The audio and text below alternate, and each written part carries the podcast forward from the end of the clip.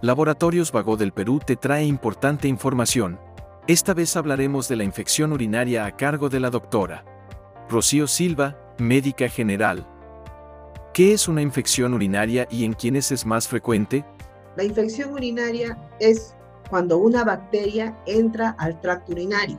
Ahora, ¿qué órganos afecta? La vejiga, los riñones, los uréteres y la uretra. La infección urinaria es más frecuente en mujeres. Hay que saber que la uretra de la mujer está muy cerca al ano, por ende, tiene más tendencia a complicarse porque la infección más frecuente eh, lo tenemos en el tracto gastrointestinal. Entonces, si no nos limpiamos adecuadamente, puede entrar los microbios por el canal de uretra y producir la infección urinaria. ¿A qué se le denomina infección urinaria baja e infección urinaria alta?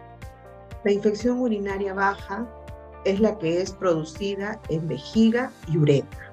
El síntoma primordial, por ejemplo, es ardor al orinar, orina frecuentemente, pero muy escaso, hay un pequeño dolor pélvico, sensación de malestar y de la infección urinaria alta, que es cuando se realiza la infección o la bacteria entra directo hacia el riñón e uréteres. Se caracteriza porque hay mucha fiebre, escalofríos, dolores de cabeza y un dolor peculiar en la parte lumbar. ¿Cómo se trata una infección urinaria? La infección urinaria sí o sí tiene que ser tratada con antibiótico, pero tiene que ser el antibiótico eh, que mate a esta bacteria.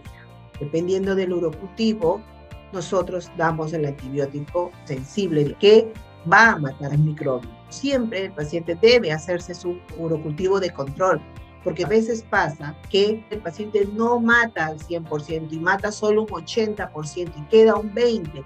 Ese 20% se puede reactivar. Por eso es importante que después de un tratamiento descansar dos días y el tercer día volver a hacer su monocultivo de control.